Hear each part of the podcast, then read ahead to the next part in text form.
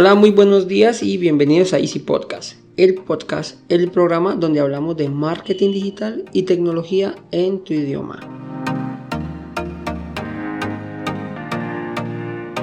Recuerda que en Assistant.co ofrecemos mantenimiento a tus equipos por internet, portátiles, equipos de escritorio, impresoras, programas, redes, sin que te cueste más y de manera inmediata. Y sin más, comenzamos.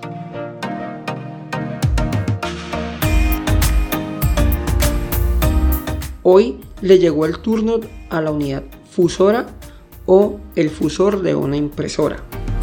Pero esta parte, ¿qué nos permite? Pues esta unidad fusora o fusor es el encargado de fijar el polvo de tóner en el papel mediante presión y calor. Esta es la última fase, por decirlo de alguna manera, que tiene que hacer el papel antes de salir. Por esta pieza es que nosotros tenemos cuando cogemos el papel al finalizar una impresión está, está caliente. No sé si de pronto alguno se ha fijado que cuando una impresora láser salen las copias salen calientes. Incluso el papel en algunas ocasiones sale muy muy curvo, más curvado de lo normal. Es por esto, porque en la última fase ya hemos visto cómo se aplica el tóner, sobre el papel, hace el dibujo, lo que tenemos que imprimir, él está ahí quietecito hasta que llega al fusor, el cual mediante presión y calor se encarga de fijar el tóner al papel. Son los rodillos que normalmente eh, son de color naranja. En algunos casos es gris, eh, pero en la mayoría de los casos es en color naranja. por eso podemos identificar el fusor. También ser el encargado de que, de, bueno, el encargado no, es el causante que las máquinas de impresión láser deban de estar conectados a una toma corriente que no esté regulada o que no pase por una UPS, ya que él para alcanzar altas temperaturas, para calentarse, consume mucha energía en un momento mm, puntual. No es que todo el tiempo esté consumiendo, pero cuando se calienta, es cuando la máquina la encendemos, hace un ruido, un ruido fuerte, es la unidad fusora o el fusor. Entonces, al calentarse, pues incrementa el, el consumo de energía y por eso no es recomendable tener estas máquinas ah, conectadas a una UPS. No por el consumo, es porque en un momento puntual es muy elevado y pues puede llegar a dañar la máquina si pasa a través de una UPS y no, no es capaz de entregar el voltaje que ella necesita. También es un consumible, entonces es una de las partes que es habitual que se nos estropee. ¿Cómo podemos identificar una falla de un fusor? Podemos identificarla, como les comentaba hace un momento, ella como calienta las hojas, pues llega un punto en que ya no hace su función como debe ser y contrario a lo que de pronto pensemos no es que caliente menos sino que al contrario calienta más y las hojas nos van a salir muy enrolladas. Esto es un indicio de que la unidad fusora está comenzando a trabajar mal o ya está llegando a su fin.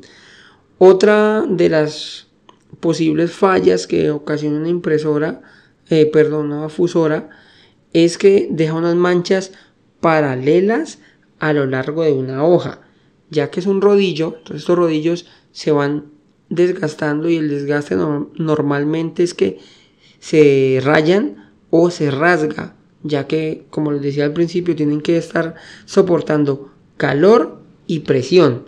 Entonces esta es una combinación bastante compleja. Entonces se empiezan a dañar y, y eso ocasiona que haga una raya y paralela a lo largo de toda la hoja.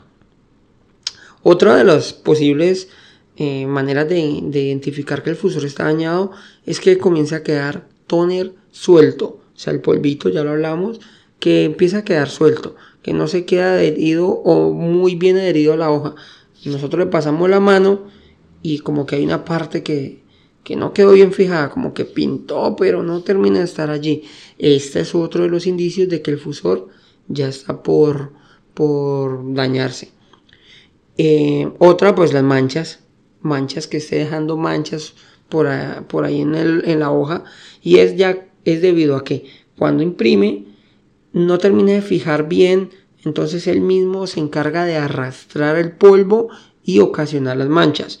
Y en algunas eh, ocasiones, pues como el polvo se arrastra, luego pasa por el rodillo nuevamente y se calienta y queda una mancha allí perfecta. Esto es otro indicio que el fusor está llegando a su fin.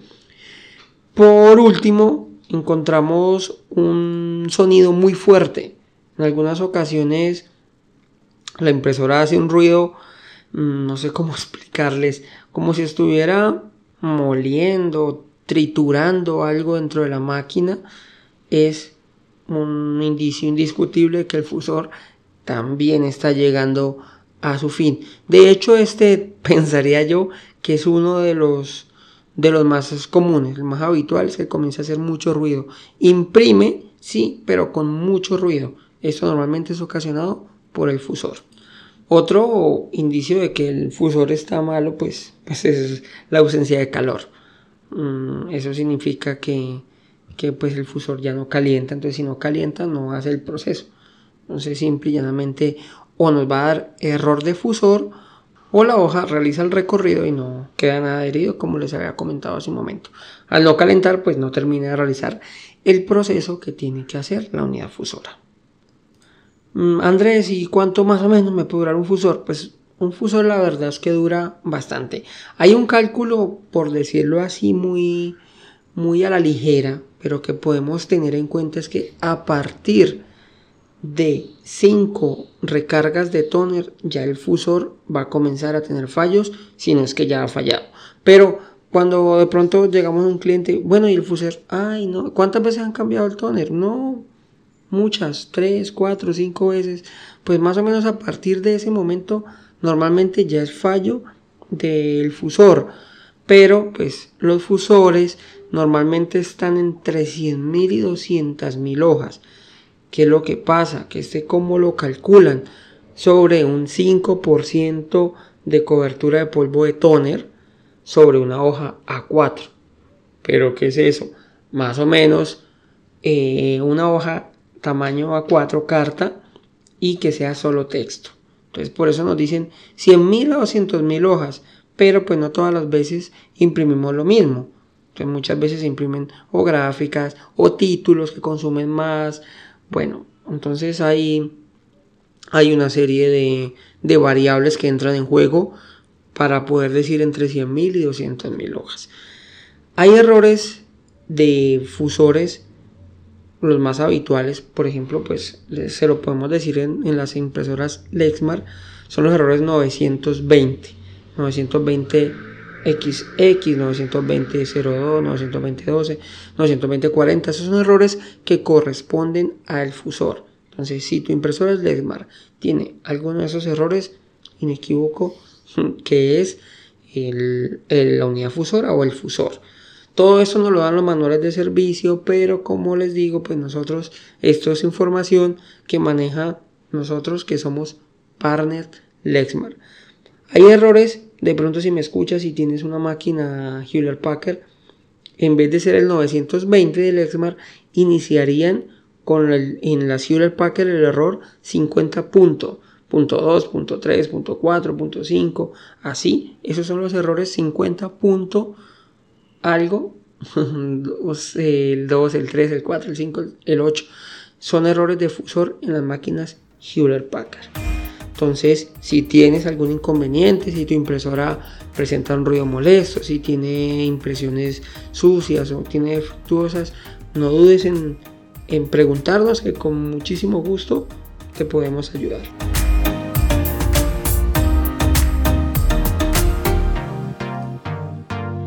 Y pues esto es todo por hoy. Espero les sirva el contenido. Pero antes quiero que nos ayuden a mejorar y me envíes cualquier duda o inquietud a mi correo andres.easisten.co o regálanos una valoración positiva en la plataforma que estés utilizando.